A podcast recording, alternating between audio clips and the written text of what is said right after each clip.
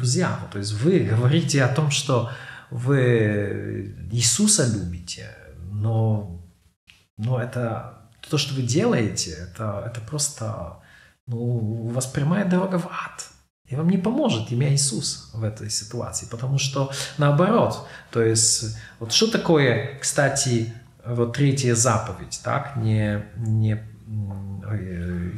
не, не произноси имя Господа в суе, да, вот, то есть это когда, когда ты именем Господним прикрываешь свои злодеяния. Угу. Вторая заповедь, да, то есть которые, когда ты прикрываешь Э, свои злодеяния вот именем Господа. Вот это, это страшный грех. Это, возможно, это, это есть грех против Духа Святого. Mm-hmm. Поэтому ну, многие христиане сегодня в России или даже где-то в Америке, вот, э, они на очень опасном пути, очень опасном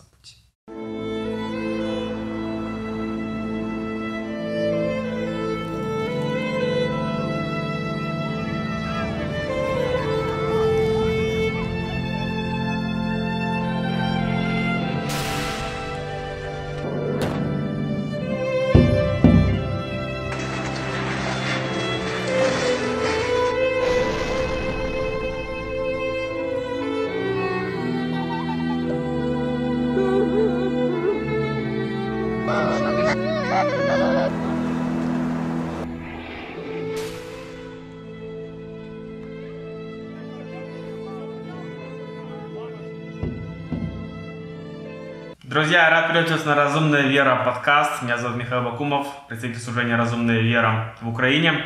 И сегодня с нами руководитель христианской открытой академии Ярослав Лукасик. Это очень а, известный образовательный проект в Украине. И Ярослав занимается на протяжении многих лет образованием, а, в частности христианским образованием, а, не только в Украине, но и вообще на постсоветском пространстве. Поэтому сегодняшний разговор будет посвящен а, такой образовательной теме, как патриотизм, а, национализм, в чем разница и каково должно быть отношение христи, христианина к этому вопросу в контексте войны. Ярослав, рад вас видеть снова. Приветствую. А, давайте начнем с такого общего вопроса. Вот, а, как вообще было сформировано ваше христианское мировоззрение? Почему вы стали христианином? Угу. Ну, я родился в католической семье. я родился в Польше, в Восточной Польше. Эм, и контекст, в котором я вырастал, он был настолько христианским, что ну, мне, для, меня, для, для меня всегда это было очень странно говорить, что Бога нет. То есть я не мог себе представить, как это можно сказать, что Бог, Бог не существует. То есть для меня существование Бога, оно было по сей день, ничего не поменялось, не было даже никаких-то серьезных сомнений в жизни в том, что Бог существует. Э, вот. И одновременно, вот я бы сказал, что контекст, в котором я вырастал, э, делал христианство очень сильным культуротворческим элементом. Да? То есть христианство и культура, христианство и национальная идея, они были очень сильно переплетены. Да? Вот опять в 80-е годы Восточной Польши, да, можем это представить вот это время. Но все равно я пережил, имея 15 лет, я пережил вот э, момент, когда моя вера стала намного более личностной, когда я принял Господа как своего э, Иисуса как своего Господа и Спасителя. Вот, и с этого времени могу сказать, что присутствие Бога в моей жизни, оно э, это, это не только Э, какая-то какое-то культурное наследие, да, или mm-hmm. просто мировоззрение, а это отношение, это отношение двух личностей. Mm-hmm. Вам в этом плане больше повезло, потому что вы жили в несколько более благоприятном контексте, в отличие от Советского Союза, где насаждалось такое атеистическое мировоззрение. Но все же ваша работа, она связана с тем, что вы боретесь с последствиями этого атеистического мировоззрения в Советском Союзе, которое он насаждалось, и вот по сей день у многих остались некоторые такие предубеждения. А, вот в частности, как бы на церковь очень сильно повлияла такая идея, что а, церковь должна быть так радикально отделена от государства, в том плане, что патриотизм, а, какие-то такие идеи нации, они не имеют смысла в христианстве. Ну, я думаю, это связано с гонениями и всем остальным, что церковь должна была просто закрыта. Поэтому очень важно эту тему нам сегодня понять в более таком свежем ракурсе, когда мы можем размышлять как мыслители.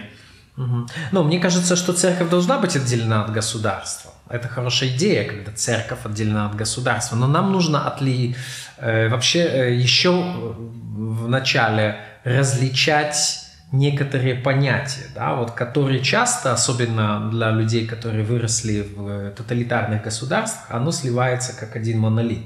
Mm-hmm. Но на самом деле это разные вещи. Что имею в виду? Имею в виду государство, нет, а, народ, страна, государство и правительство. Это разные вещи. Но часто для людей mm-hmm. вот оно как, как что-то одно. На самом деле это разные вещи. Да? То есть что такое mm-hmm. государство? Что такое народ? Народ это просто э, совокупность людей, э, которые объединенные вот, национальной культурой э, и разными какими-то другими э,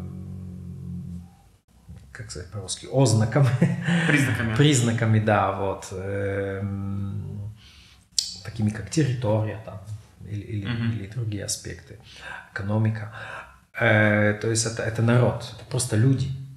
А вот народ живет э, чаще всего, почти всегда на какой-то одной территории, да, которой можно сказать, что это страна. Вот страна это э, территория, которая э, связана с определенной исторической памятью.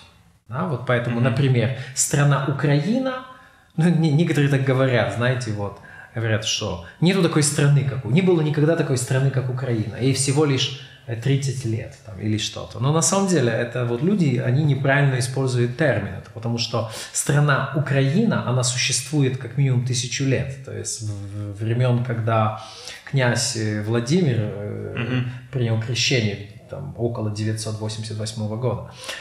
Э, поэтому это, это страна. Вот. Конечно, в этой стране были разные государства. Опять, государство это определенный политическо-административный аппарат. Так? Угу. Вот, и разные государства были на территории Укра... Э, страны Украина. То есть была Киевская Русь, Великое, Великое княжество Литовское, Речь Посполитая, Венгрия, э, Австрия, Австро, Австро-Венгрия, э, Российская империя, Советский Союз. Вот сейчас независимая Украина. Да? То есть это разные государства. Но вот есть правительство. И правительство также, ну вот в той же Украине сколько было правительств на протяжении ее вот этих 30 лет независимости, да, вот несколько mm-hmm. правительств меняется, президент меняется и так далее. Поэтому и вот и наше отношение ко всем этим вещам, оно должно быть разным. То есть это разные вещи. То есть, ну, я, я призван любить свой народ, да, потому что мой народ это мои ближние. Э, я призван любить свою страну, как дом, в котором этот народ живет я призван, э, уже по поводу государства уже по-разному бывает, потому что может это быть чужое государство, враж, вражеское государство, государство как оккупант, например, правильно? Mm-hmm. Поэтому, например, будучи украинским патриотом во времена Советского Союза означало не любить Советский Союз потому что это, это ну, для украинцев это было враж, ну, вражеское mm-hmm. государство, которое уничтожало народ как такой, уничтожало его культуру, его идентичность. Вот, и давайте прямо скажем, было разбойническим государством. Так? Mm-hmm. А, вот. И правительство также, да, то есть, ну, по поводу правительства, конечно, мы должны поддерживать власть, мы должны уважать власть как, как, э, как вот порядок, но, э, но одновременно мы должны судить э, определенный дух, который стоит за идеологию, который стоит за, за правительством. Mm-hmm. Вот, и, и, соответственно, относиться mm-hmm. к нему. Думаете, не, не, вс- не всегда поддерживать. Да? Угу. Думаете, разделения очень важны, потому что часто у людей ассоциируется как патриотизм, это как любовь, допустим, ага. к всему, что делает правительство. Да-да-да. Да, я помню, когда я жил в Беларуси, еще в Минске, вот один священнослужитель мне так сказал, вот мне сказал, вот человеку, который, знаете, изучил белорусский язык, мои дети все, знаете, то есть были посвящены, mm-hmm. да, то есть Беларуси, мы, мы, мы жили как белорусы, все. А, я начал церковь, это единственная стране евангельская церковь, э, белорусскоязычная, да, э, и, и так далее, э, развивали историю. разные проекты делали. А мне один вот священнослужитель говорит, Ярослав, почему ты так ненавидишь Беларусь? Почему ты так плохо относишься к нашему президенту?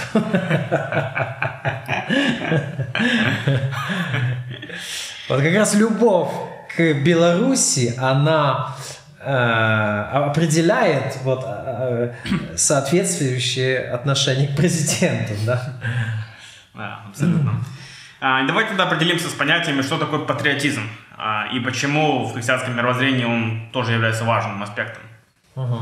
Да, ну слово патриотизм, оно э, от чего от чего оно походит? Вот здесь слово патрия. Патрия э, на латыни это отечество. Отечество, э, но опять слово патрия имеет в корне слово патер. Патер это отец, угу. так? Поэтому патриотизм а, он напрямую связан с э, пятой заповедью почитай отца твоего и матерь твою. Да? То есть мы, мы обязаны любить своих родителей. Слово Божие прямо говорит, что в этом есть, есть прибыль в э, почитании своих родителей. Да? Оно mm-hmm. рационально, как и все заповеди, но эта заповедь подчеркнутая ее рациональность. Да? Вот в том, что почитай отца твоего, твоего, твоего и матерь твою, чтобы было тебе хорошо на земле, и чтобы твои дни были долгими. Правильно, да? Угу. Вот, точно так же и с э, страной, в которой ты вырос, народом, в котором ты вырос, в культуре, в которой ты воспитался, сформировался. То есть мы ж, мы ж не просто взялись из космоса где-то так. То есть мы являемся, мы как, как личности, наши тела, то есть наша биология даже, да, наша, наша психология, наши Э, наш мента, менталитет, наши ценности, наш, наш эмоциональный мир и так далее, он сформирован в каком-то контексте. Он mm-hmm. сформирован какими-то людьми, какими, какой-то цен, э, какими-то ценностями, которые мы просто наследовали. Да? Mm-hmm. Вот, поэтому негативно относиться к этому всему, это, это очень ну, я бы сказал, это, это болезненное состояние, это, это комплекс, это, uh-huh. это какая-то неуравновешенная психика. К сожалению, много такого, да, то есть вот есть айкофо, ойкофобия, да, так званое вот в постмодерное время, очень распространенное явление, то есть это неприязнь ко всему родному, к, к своему, да. Э, вот, но, но это очень, очень плохая вещь. Поэтому патриотизм это есть, вот если так дать определенную э, дефиницию, что патриотизм, это это благородная любовь к своей стране, к своему народу и ко всему, что с этим связано. А, и часто, опять же, патриотизм смешивается с чем-то, когда там свою страну там возвышают, что там это лучшая страна, там это там особые люди. И тут часто mm-hmm. людей какая смешивают, что это вроде того, что как бы там немцы когда-то возвышали там а, арийскую расу да, и так далее, кто-то сейчас возвышает украинскую там национальность, то есть... Но в этом есть разница, да? Э, ну, я, я думаю, что тоже тут надо отличать определенные термины, да, вот, то есть патриотизм это очень позитивная вещь, как сама в себе. И вообще, вот если говорить вот об этих национальных э, вещах, общественных э, вещах, это точно так, как говорить о взаимоотношениях между людьми. Вот, Мои взаимоотношения с тобой, взаимоотношения моей семьи с твоей семьей, это те же самые схемы работают, да, mm-hmm. поэтому, конечно, я могу быть эгоистом по отношению к тебе, я могу возвышать себя, вот, я могу думать о себе, что я какой-то особенный, да, вот, и как я буду общаться с тобой, например, или с твоей семьей, там, и так далее, да, то есть вы люди, там, например, угу.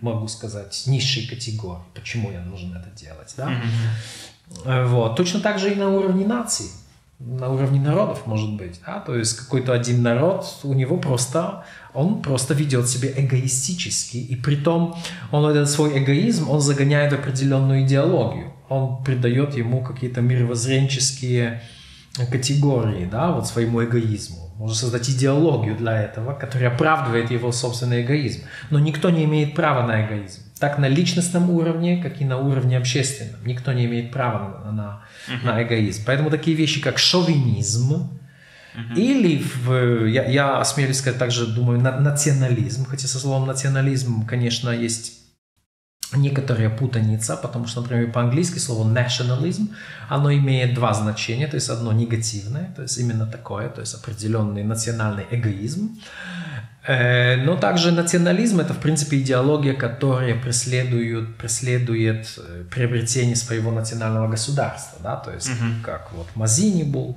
был Джузеппе Мазини, например, первой половине 19 века или в середине 19 века э, Виталий э, говорил о том, что каждый, каждому, на, каждый, на, каждому народу свое национальное государство. Это очень правильная, кстати, идея, да, что каждая семья вот, должна быть, жить в своем доме. Но плохо, когда ты бы жил со своей... Я люблю тебя, э, общаться с тобой, с твоей семьей и так далее. Но зачем нам жить на одной кухне? Ну скажи. Ну, в этом ничего хорошего нету. То есть наши жены точно по конфликт, ну, у них будет конфликт через некоторое время. Правильно? Потому что у нас, ну, мы призваны иметь свою собственную кухню, правильно? И свою спальню. Вот, это, это нормально, это правильно. Э, и, и то же самое, и жить с родителями, когда уже женился, то лучше. Знаешь, у нас в церкви был принцип такой в Минске. То есть сколько бы у тебя как, какой бы у тебя не было экономическое состояние, ты первых шесть месяцев точно должен выиграть от своего отца и матери. И жить отдельно. Снять что-то, хоть маленькое, ну, обязательно, потому что ну, вот ты никогда не, не, не, не ты, ты всегда будешь каким-то неполноценным. Вот точно так же и с этим, да, то есть народ должен иметь, э, иметь свое государство. Э, вот, поэтому, да, поэтому мы должны отличать вот эти вещи, как патриотизм, шовинизм. Да? Шовинизм это, это плохая вещь, расизм это, это плохие вещи. Mm-hmm. Это, это то, что именно м, берется из человеческого эгоизма. Mm-hmm. И говоря вот в христианском контексте, вот такое позитивное отношение к патриотизму, оно в Библии поощряется, не так ли? Потому что, опять же, для многих такая mm-hmm. есть ложная идея, что там мы должны там думать только о горнем, там мы как странники пришельцы, то есть... Ну, так это горнее, думать о патриотизме, это очень горнее. То есть все же как бы а, Писание поддерживает эту идею, что мы должны быть патриотами. Конечно, конечно, конечно. Весь Ветхий Завет на эту тему. Вообще, вот главный герой Ветхого Завета – это Израиль, это народ. Это формирование народа. Это Эм, взаимоотношения внутри народа, да, это формирование культуры, которая mm-hmm. опирается на истину и на праведность.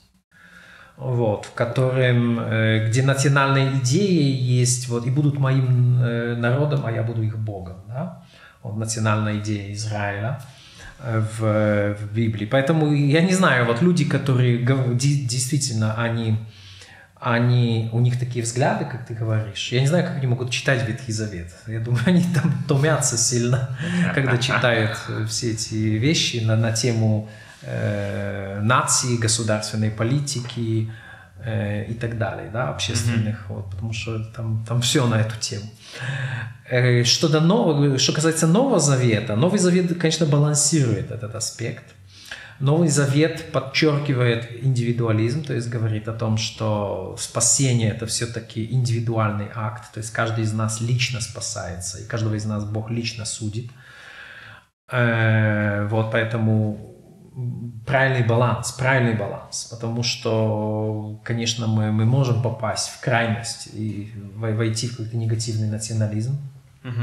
или коллективизм, так? Какой-то образ коллективизма, поэтому все-таки Бог показывает, что человек, его бытие — это определенный баланс между, между нашей вот индивидуальной жизнью и нашей, нашими общественными обязанностями, да, то есть ну, жизнью коллективи, коллективной, да, вот, mm-hmm. поэтому, но Ветхий Новый Завет, они ну, правильно показывают этот баланс. Э, конечно, в Новом Завете мы найдем также э, то, то, что называется космополитизм, так, то есть космополитизм mm-hmm. в таком в здравом смысле космополитизм, потому что, видишь, мы можем быть можем иметь разное этническое происхождение, и на самом деле это абсолютно не имеет никакого значения. По происхождению я поляк, русский, еврей, э, африканец или, или, или украинец, это не имеет никакого значения. Uh-huh. Вот значение имеет то, что э, я хороший человек или плохой человек. Да? То есть я,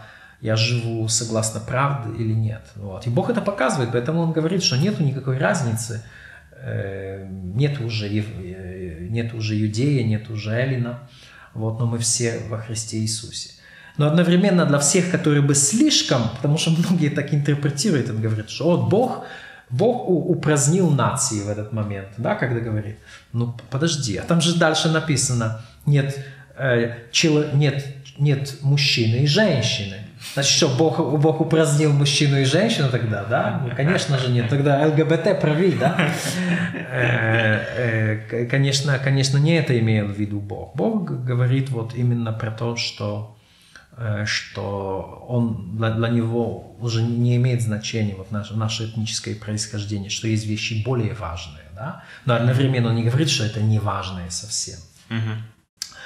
Вот, поэтому, а ну, с другой стороны, я бы не сказал, что в Новом Завете нету аспектов политики или не, не говорится ничего о народах или нету патриотизма. Это неправда, есть. Вот апостол Павел говорит в послании к Римлян 9 главе, он говорит, что я бы лучше согласился быть отделенным от Христа заради моих братьев по плоти, так, юдеев. Вот, очень радикально, очень радикально. Или Иисус плачет над Иерусалимом, да, он любит mm-hmm. свой, он, он же вырос в конкретном культурном э, контексте, он, у него есть отечество свое, вот, земное также, да. Mm-hmm. Поэтому эти вещи, конечно, есть в Новом Завете. Мы нужно просто должны читать всю Библию, не как сектанты, вырывать какие-то, знаете, вот эти фрагменты и на них всю теологию новую созидать. Нет, давайте читать всю Библию, потому что разные элементы, разные фрагменты, они дополняют друг друга. Угу. Да, и по сути, как вы уже говорили, что патриотизм это нечто природное, то есть люди по природе, естественно, любят там, где они родились, места и так далее. То есть угу. я, например, тоже вспоминаю там Донецк, Хотя я понимаю, что оккупированный город, но тем не менее с какими-то добрыми нотками о жизни там. Так должно быть.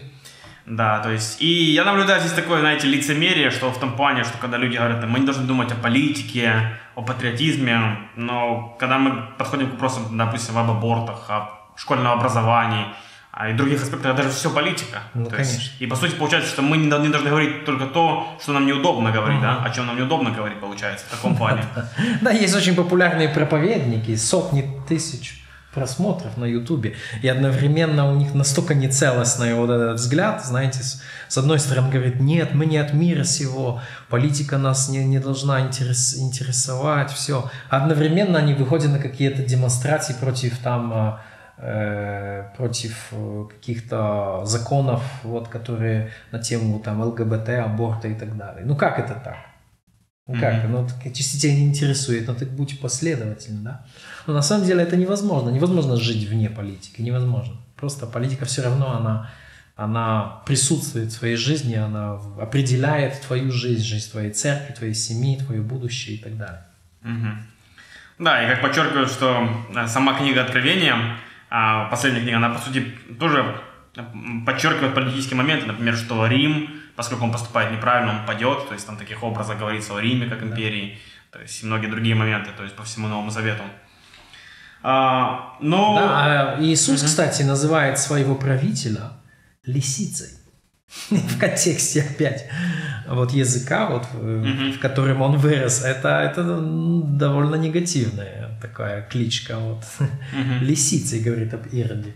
Помнишь? Да. А можно было сказать, что как бы не засовьте власть, сказано. То есть вырывая из контекста. А, я думаю, еще один момент, который часто вырывает из контекста, это фраза, что вся власть от Бога. То есть, mm-hmm. вот что вы думаете по этому тексту? Ну, вся власть от Бога, действительно. То есть, ну, власть от Бога.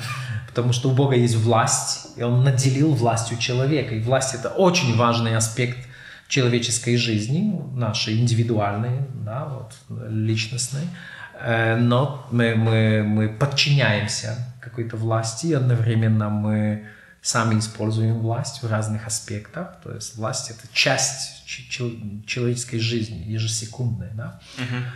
Uh-huh. Вот поэтому власть от Бога. И Бог установил порядок. Бог сделал то, что Э, есть э, государственная власть, то есть государственная власть это все-таки Божий институт, потому что Бог против анархии, он понимает, что анархия, он это знает, что анархия это то, что уничтожает человека, э, и поэтому есть государственная власть, и написано в послании к римлянам 13 главе, что что власть, она для того, чтобы поощрять добрых и наказывать злых. Mm-hmm. Так? То есть там говорится об институт, институте, институт власти, так? Институт власти. Э, что он должен быть, и он, он от Бога. Вот. Но когда мы смотрим на власть, нам нужно отличать вот эти три вещи. То есть, во-первых, мы должны смотреть на власть как на институт, и мы должны поддерживать этот институт для того, чтобы был порядок, чтобы не было э, анархии, чтобы злые люди боялись власти, потому что власть э, недаром носит меч для наказывания за, за злые поступки. Угу. Вот это первых, поэтому вот это очень важно отличать. Власть как институт. Угу. Второе. За этим институтом стоят конкретные люди. И мы должны понимать, что это люди. Это не, пол, не полбоги, это не ангелы, это не, непонятно кто еще, как в языческих культурах, да, вот uh дают им божественную честь. Э, это люди, такие как мы, как ты и я. Люди, которые подвергаются искушениям. Люди, которые имеют склонность делать зло. И особенно власть их стимулирует это зло еще, вот это, это искушение. Да? Вот как лорд э Эктон э, сказал в 19 веке, сказал, что всякая власть развращает, а абсолютная власть развращает Абсолютно. Вот, поэтому мы должны понимать, за властью стоят люди, и мы должны их контролировать. Мы должны создавать определенные системы, законы и так далее, Э, политическую культуру, в которой власть контролируемая, который, который э, знаешь, она имеет, как сказал когда-то, кстати, э, Вольтер про Англию, в которой он провел три, три года, сказал, что вот а, а английцы, а, англичане, такой мудрый народ, который создали такую систему, в которой король, он не ограничен в том, чтобы делать добро, и постоянно ограничен в том, чтобы делать зло. Угу. Вот, для этого существует государство. Но, эм, опять, это государство создается гражданами. То есть, прежде всего, их политической культурой, их отношению к власти. Да? Поэтому, mm поэтому нельзя допускать. Вот все. Два срока и конец. Конец. Goodbye, Лукашенко. Все. Иди на пенсию, пиши мемуар. Понимаешь? Вот это очень важно. Как Вашингтон. Вот смотри, Вашингтон. Война за независимость. Конец 18 века э, Америка, да, американские колонии. Уже не колонии. Эм, народ, восхищенный своим героем Джорджем Вашингтоном, который вел их э, на пути к независимости. И народ готовый дать ему пожизненное президентство. Когда Вашингтон об этом узнал, он обозлился, и он сказал, я воевал для того, чтобы у президента было два срока, все. Вот это, вот это политическая культура, понимаешь? Тому мы смотрим на, на власть как на людей, есть люди. И третье, мы смотрим на власть как дух, на дух. Мы должны видеть дух, вот, который стоит за властью. Дух если так перевести э, это на какие-то науковые категории, это идеология, которая стоит за, mm-hmm. за властью, за определенной. Э, поэтому мы должны отличать, вот христиане призваны отличать, написано, отличай, различайте духов, да, вот какой дух за этим стоит, дух империализма, дух фашизма, дух коммунизма, вот, поэтому это, если ты голосуешь, если ты голосовал за коммунистическую партию или за каких-то националистов, империалистов, которые развязывают войну. Но, друг, Бог тебе судья. Угу. Бог тебе судья. Смотри, потому что это грех, это очень тяжелый грех. Ты несешь, ты, ты, ты несешь ответственность за то, что потом произойдет. Как христиане, которые голосовали за Гитлера в 1932 году. Они вот, ну, они, они несут ответственность за эти 60 миллионов жертв, которые принесла Вторая мировая война, или нет? Угу. Потому что сказать, да они не знали, что так будет. Ну не знали, а что, что они читать не умели? Майнкамф или какие-то другие вот э, материалы, которые НСДАП печатала в то время, что не можно было читать это все. Угу. Слушать, думать надо, ответственным быть. Угу. Да, то есть дух это то, что он назвал такой, да, Гегель такой каждой эпохи есть какой-то свой там заидгейст, как он говорил, там дух какой-то. Ну, он, он говорил об эпохе, а я, я бы поделил вот тут э, э дух как ну, нам мы должны разбираться в мировоззрении, uh-huh. в идеологиях, в политических идеологиях. Uh-huh. А, нам необходимо это делать. Мы, потому что, понимаешь, вот свободу, которую мы имеем, это очень на переломе 20-21 столетия, это очень большое благословение, но одновременно это огромная ответственность. Uh-huh. И вот вчера у нас на христианской открытой академии у нас читал свою лекцию славный Оз Гиннес, uh-huh. автор 30 книг, вот, очень известная личность. И он, он говорил о том, что свободу э, нужно вот три вещи делать со свободой. Ее завоевать вначале, потому что она даром не дается. Uh-huh. Да, свободу нужно завоевать. Это не просто даденность. Второе. Э, свободу нужно упорядочить да, постоянно. Потому она нуждается в том, чтобы, чтобы жить в определенном порядке. Потому что у нее есть тенденции, что свобода, она превращается в э, вседозволенность. Uh-huh. Вот. И третье, свободу нужно сохранить, потому что ее лег, легко потерять. И самый большой враг свободы, кстати, сама свобода. Вот. То есть такой парадокс. Э, вот. Поэтому, э, поэтому, чтобы сохранить свободу, чтобы ее упорядочить, вот нам нужна очень высокая политическая культура. Очень большая, но э, не только знание, но также ответственность, также моральный дух, как говорил второй президент Америки, так, Джон Адамс, он говорил о том, что наша конституция, ну, имеется в виду вот наш политический строй, республиканизм, он, она э, создана только для людей высокоморальных и религиозных. Конечно, я имею в виду библейскую рели, ну, религиозность, да, uh-huh. духовность. Э, не, он, э, дальше он сказал, ни для какого другого правительства она не годится. Угу. Да, то есть вот так. Если можно провести, наверное, аналогию с вот этой фразой «власть от Бога», то есть а, власть как институт, это как сказать, допустим, что семья как институт это от Бога. Но это не значит, что Бог одобряет каждую семью. Ну, конечно. То же самое здесь. То есть власть как институт, но не значит, что Бог одобряет каждого правителя. Абсолютно. То есть Бог дал вот власть, институт, институт власти. Все. Угу. Бог поставил тебя отцом. Но если ты врожденный отец, который неизвестно, что делать со своими детьми, не значит, что Бог это одобряет. Бог одобряет тебя как отца. Понимаешь? То есть как вот институт, ты его родил, ты его воспитываешь, ты за него ответственен. Uh-huh. Вот. Но это не значит, что Бог одобряет каждого правителя даже. Да? То есть на, на, наоборот, Бог судит правителей. И в Библии это много где написано, и в Ветхом и в Новом Завете. И, и больше того, Бог испровергает правителей руками людей опять. Угу. И вот говоря, все это у нас ведет к следующему вопросу логически, то есть, что мы должны быть ответственны а, перед такими вопросами власть, политика, то есть мы должны нести какую-то христиане ответственность за любовь к своей стране. Вот какое должно быть отношение христианина к вопросам войны? То есть, допустим, если какая-то страна mm-hmm. войну вступает или развязывает, вот как мы должны оценивать вот такую острую ситуацию?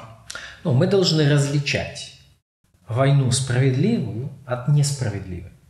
А это четко нужно делать.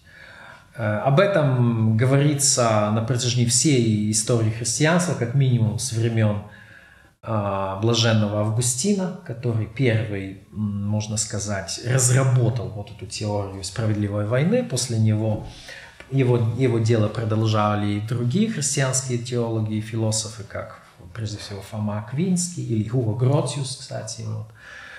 Э, основоположник международного права, э, голландский реформатор и многие-многие другие, да, то есть поэтому, поэтому мы, мы уже имеем определенное наследие, которое нам необходимо действительно изучить и через эту призму справедливо оценивать э, свою ситуацию. Mm-hmm. Вот, поэтому что такое, что такое э, несправедливая война? Несправедливая война – это агрессия. Несправедливая война – это когда одно, одно государство, оно нападает на другое государство, когда оно претендует на чужие земли, когда оно нарушает э, порядок, когда оно нарушает принципы справедливости, э, когда это государство, когда целью этой войны э, мишенью является цивильное население и так далее, да, то есть mm-hmm. когда это беззаконная война. А вот что такое справедливая война? Справедливая война это самооборона и, и защита. Это защита. Это когда ты защищаешься, то есть на тебя напали, вот, а ты защищаешься. Я думаю, христиане не должны поддерживать такого типа защиты. То есть, ну, пацифизм тут, ну, пацифизм это очень красивая позиция, но э, она красивая только в каком-то узком контексте. Угу. То есть не, не, мы не можем поставить пацифизм как... Ну, пац, пацифистам хорошо быть, вот, э, например, в... Вот Бонхофер был пацифистом, э, потому что в, в, в гитлеровской Германии э, быть в армии, идти в армию, значит априори воевать на стороне несправедливости. Я думаю, что очень хорошо всего в современной России быть пацифистом. Uh-huh. Вот это очень хорошо, это очень правильно. Как и очень правильно было вот наши отцы деды в с, Советском Союзе, они, не, не, они были пацифистами, они брали оружие в руки, они не, э, не служили в армии, не, не давали присягу и так далее. Это очень правильная позиция. Это очень правильная позиция, потому что э, так, так, такие условия, да, uh-huh. вот, но сейчас другая ситуация, да, вот в свободной Украине ты обязан как-то способствовать тому, чтобы она могла защищаться от агрессора. Угу. Или напрямую ее защищать. Угу. То есть мы должны различать условия, в которых находимся, чтобы делать правильное моральное решение. А, ну и, в принципе, мы видим это на протяжении всего Ветхого Завета, да, например, то есть некоторые люди в каких-то ситуациях врали, и они из-за этого считались, там, допустим, да, какими-то сделали великие дела, там, как Раф, например, да? да, потому что зависит от ситуации, то есть у нас есть какие-то моральные приоритеты, там, защита невинных людей, допустим, детей угу. от смерти и так далее, то есть, угу. а, и вот каковы должны быть практические шаги, вот, допустим, если человек живет в стране агрессора, например, в России, то есть, вот, кто-то говорит, что просто мы должны как бы закрыться там в церкви, молчать, там, проповедовать Евангелие, угу. то есть, какие угу. должны быть шаги? Да, ну и знаете, на самом деле это, это, это не просто жить в России сегодня. Я сочувствую людям, которые mm-hmm. в этот момент, они, знаете, то есть жить все-таки сегодня где-то даже на линии фронта в Украине проще, мне так кажется, чем э, просто жить в России. Mm-hmm. Э, потому что это очень большое такое моральное бремя но и, конечно, практический аспект. Вот мне кажется, что сегодня христиане, российские христиане, не поделяются на три, на три категории. То mm-hmm. есть есть категория христиан, которые прямо говорят истину, так как им подсказывает их совесть, потому что они стараются смотреть на реальность объективно и справедливо. Mm-hmm. Вот Юрий Сипко, к примеру, да, вот бывший э, епископ старший епископ братства баптистов. Прекрасный человек, прекрасная личность, смелый человек. Угу. Такие люди спасают честь России, спасают честь вот народа россиян. Потому что если бы таких людей не было, я не знаю, это просто быть русским, это было бы так невыносимое бремя. Вот. Но все-таки, что если есть такие люди, значит, есть еще какое-то зерно надежды. Uh-huh. Эм, вот, вот это одна категория. Мне кажется, она небольшая. Э, вторая категория – это люди, которые молчат. То есть они знают все, более-менее, ориентируются, знают, где правда, где добро, а где зло и ложь. Но они молчат, потому что, например, они, будучи пасторами, они м- заботятся о, своей, о своем стадии, чтобы не было преследований. И я в какой-то мере их понимаю. То есть я не, не, не я далекий от того, чтобы судить э, какой-то там личность, да, вот, uh-huh. в, в его жизненном контексте, в котором он находится. Вот, но есть третья категория. Люди, которые заражены вот всей этой пропагандой, uh-huh. которые внутри империалисты, да, которые, у которых, которые шовинисты, и которые с именем Иисуса вот, повторяют всю эту ну, сатанинскую пропаганду, которая ну, mm-hmm. ло, такую наглую, наглую. Ну, Геббельс здесь, конечно, э, видит учеников своих из могилы. Э, вот, вот, вот эти люди, они, они будут осуждены. То есть я прямо скажу. Вот, друзья, то есть вы говорите о том, что вы Иисуса любите, но, но это то, что вы делаете, это, это просто ну, у вас прямая дорога в ад. И вам не поможет имя Иисус в этой ситуации, потому что наоборот, то есть вот что такое, кстати, вот третья заповедь, так, не, не, не, не произноси имя Господа в суе, да, вот, то есть это когда, когда ты именем Господним прикрываешь свои злодеяния. Угу. Вторая заповедь, да, то есть который, когда ты прикрываешь э, свои злодеяния вот именем Господа. Вот это, это страшный грех. Это, возможно, это, это есть грех против Духа Святого. Угу. Поэтому многие христиане сегодня в России или даже где-то в Америке, вот, э, они на очень опасном пути, очень опасном пути. Имею в виду, ну, славянская вот, церковь в Америке. Угу. Опять же, здесь есть некая такая нотка э, лицемерия, потому что когда люди там говорят, допустим, вот просто проповедовать Евангелие, то, как говорит Фрэнк Турек, проблема в том, что э, в некоторых странах ты не можешь проповедовать Евангелие из-за политики. То есть, допустим, как мы можем проповедовать в Северной Корее Евангелие? Угу. То есть это идея бессмысленно, без какой-то политической свободы. Ну, э, ну, почему? В Северной Корее можно проповедовать Евангелие, и люди проповедуют Евангелие, в Афганистане даже проповедуют Евангелие. Э, просто вот тут, вот, вот Евангелие, оно, ты же не можешь его отделить от, от ежедневной жизни. Если политика входит в свою ежедневную жизнь, то ты должен как-то определиться по отношению к этой политике. Uh-huh. Понимаешь, то есть сегодня, ну что такое проповедовать Евангелие сегодня в Украине? Это, это нести людям надежду, конкретно отвечая на их нужды, которые связаны со страхом, угу. которые конкретно связаны с, э, с, с политической ситуацией. Это значит э, накормить голодного, это значит защищать свою страну и таким образом не допустить к тому, чтобы была новая Буча или Изюм или Мариуполь, правильно? Вот, mm-hmm. вот это есть проповедь Евангелия, когда церковь, она говорит, мы этим не занимаемся, это не наша война. Есть же такие христиане и в Украине. Mm-hmm. Мы должны проповедовать Евангелие там что-то. А если нужно, мы будем бежать. Вот они тоже это говорят. Вы бежите написано, бегите, бегите. Mm-hmm ну, это, это низкое. Это не имеет ничего общего с этим духом христиан, которые были в Советском Союзе. Угу. Совершенно не имеет ничего общего. С их пацифизмом. Потому угу. что их пацифизм это было, это было очень рискованное дело. Это было смелое дело. Но угу. таких, которые говорят бежать, вот Сакраменто уже, привет, угу. это, это не, они, они не их наследники. Угу.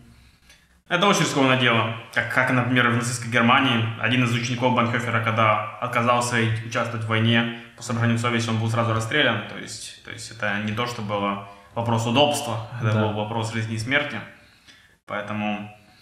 А, и когда мы а, вот говорим о, о, о такого рода оправданиях, которые делают некоторые христиане, например, а они говорят там, что вот если бы там мы не напали, то на нас бы напали, там что-то вроде такого, то я думаю, здесь тоже важно вроде различия, потому что, допустим, украинцы ни в каком роде не оправдывают войну, то есть мы ни на кого не нападали и не, не планировали там, там такого рода использовать аргументы. Поэтому есть разница, когда ты говоришь, что мы напали, потому что там какие-то были причины, и когда вообще не нападал. Ну так опять, или ты веришь просто глупой пропаганде, но ты же будешь отвечать за то, что ты веришь.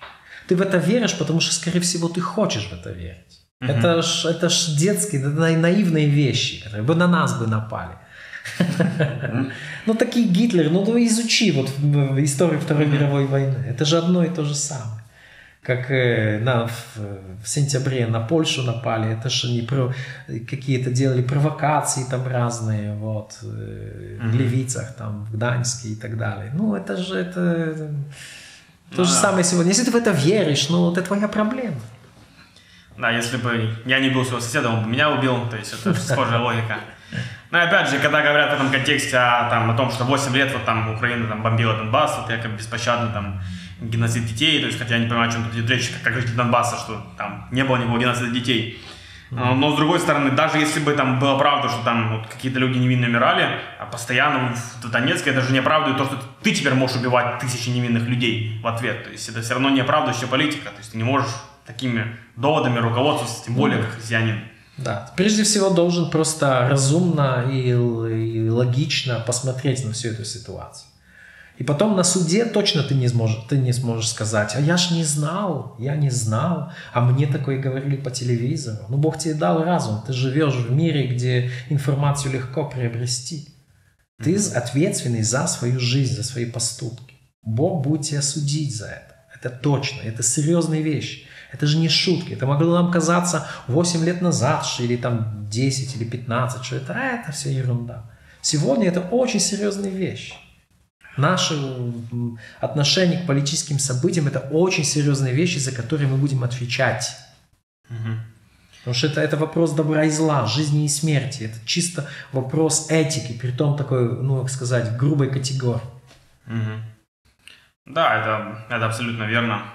И здесь, наверное, схожа с параллель, когда, допустим, у нас есть факты, которые говорят, что там у Вселенной было начало, поэтому у нее должна быть причина, то, то здесь атеисты говорят там, ну а вдруг там какая-то была другая причина, которую мы не знаем, поэтому мы не будем верить в Бога. То здесь то же самое, то, что факты есть то, что люди умирают, их там происходит убийство. Мы можем придумать разные гипотезы, там, а вдруг там все не так, а вдруг это заговор, а вдруг что-то еще, но по факту остается, что люди умирают, то есть и все зависит от того, что мы сейчас делаем. Поддерживаем убийство, либо же мы угу. стоим в христианских ценностях. Ну да. Но логика событий показывает ясно. Да, это заговор. Чей это заговор? Ну вот заговор в Кремле сделали заговор, и все, реализуют ее. Истина, она проще, чем мы думаем. Да все. Каковы, вот, на ваш взгляд, последствия вот такого рода изоляционного мышления, когда говорят, что мы будем только фокусироваться на Евангелии, нам не нужна там нация, все это вещи, mm-hmm. то есть как бы последствия? Ну, последствия такие. То есть, если ты не держишь руль сознательно, тогда кто-то тебя ведет. Но точно кто-то тебя поведет. Ты не сможешь создать себе какой-то необитаемый остров и на нем себе жить. Вот и ты, и твоя церковь. Это невозможно. То есть опять, если ты не сознательно, твоим сознанием э, не создаешь вот в своем уме, начиная с ума, не создаешь реальную картину событий, не создаешь э, определенную дорожную карту, по которой тебе нужно двигаться, согласно истине, да, но тогда кто-то тебя поведет. Ты не можешь не интересоваться политикой. Хорошо, ты не интересуешься политикой, но политика интересуется тобой, точно. Каждый день интересуется тобой. Поэтому единственное вот спасение в этой ситуации, это на самом деле держаться истины и вникать в события. И распространять вот это знание. Распространять вот эту истину. Вот, потому что, ну, говорю, ты ж, ты, ж, ты ж не можешь отделиться от событий. Угу. События все равно заставят тебя каким-то образом отнестись к ним. Угу. И если ты будешь пассивный, вот тогда инициатива будет на стороне э, событий. Если твое сознание, говоря уже категориями Маркса, да, вот Маркс сказал, угу. бытие определяет сознание. Угу. Знаешь, вот если твое сознание не определит твое бытие, тогда точно бытие определит твое сознание. То есть еще, еще раз, если твое, твое сознание, твое мировоззрение, твои взгляды выработанные, они не будут создавать события в, вокруг тебя, да, то есть ты mm-hmm. будешь держать руль своей жизни, тогда вот события, они поведут тебя куда-то, просто, просто-напросто. Mm-hmm. И опять же важно видеть такую ответственность, потому что да, как вы сказали, да, в 1932-м у немцев еще был шанс остановить то, что происходило своими решениями и так далее. Но уже когда все это началось, то остановить это уже практически было невозможно. Да. Поэтому сейчас как бы мы стоим тоже перед многими выборами, и наши выборы, они влияют на наше будущее. Абсолютно. И последний вопрос. Какие могли бы, может быть, посоветовать книги или что-то почитать по этой теме, кто интересуется вот глубже, хочет познакомиться с этими вопросами? А, да, интересный вопрос, то есть что, что можно было бы почитать, что есть на русском языке. А, конечно, по, по, я, постар... я так вот, э, знаешь, так сходу, возможно, не смогу назвать большое количество книг. Возможно, мы, мы сможем сделать такую подборку и, например, э, в комментариях там где-то их под видео поставить или mm-hmm. в описании видео. Э, ну вот ты вот э, нашел у меня тут в библиотеке несколько книг, я вижу, положил на стол. Ну, например, ну это книга просто про, не, не скажу, что христианская книга, но про развитие государства. Я, я большинство книг, которые читаю, читаю не христианские книги, хотя, конечно, все фильтр, фильтрирую. Ну, то есть, опять, то есть, это то, что... Ну, вот то, что точно рекомендую читать э, э, Иоанна Павла II э, «Память и идентичность. Uh-huh. Я надеюсь, она есть на русском. Да, она есть на русском. Есть, да? Да. Да, это, это ну, возможно, ну, одна из его основных книг который написал за время своего понтификата. Это очень хорошая книга, где объясняется, например, такие понятия, как патриотизм, там, нация, немножко э, Европа вообще, да, то uh-huh. есть евроинтеграция, такие вещи. Также какие-то история философии в наше время. Uh-huh. Да, на английском языке есть много книг, на польском языке читаю много, много книг. Вот хорошая католическая такое наследие здесь угу. сформировано в второй половине 20 века, или даже раньше. Угу. Да, ну, тема, которую обязательно нужно изучать с христианской точки зрения. Угу. То, что вижу сейчас с Уэйн Грудом от Politics, э, очень хорошая книга, она только на английском, но у Уэйна Грудема есть его систематическое богословие да, на русском. И, в принципе, Вайнгрудом довольно-таки неплохо разбирает тему политики. Так, так вообще э, рекомендую, например, э, рекомендую Фрэнсиса Шейфера книги. Mm-hmm. Фрэнсис Шейфер, возможно, тут нету его. Э, разные книги, например, «Как же нам теперь жить?» Она на русском языке изданная, почему-то назвали ее «Чтобы продолжалась жизнь». Очень хорошая книга. И другие, «Христианский манифест». Mm-hmm. Да, очень, очень хорошие как раз мыслитель, э, именно который помогает христианам э, быть в общественной жизни, найти свое место там. Угу. Спасибо большое, Ярослав. Это был очень а, полезный и актуальный подкаст. Я надеюсь, что многие люди задумаются над этим и пытаются вот как-то принимать решения с учетом ответственности, которую мы несем перед будущим поколением. Спасибо. Спасибо огромное.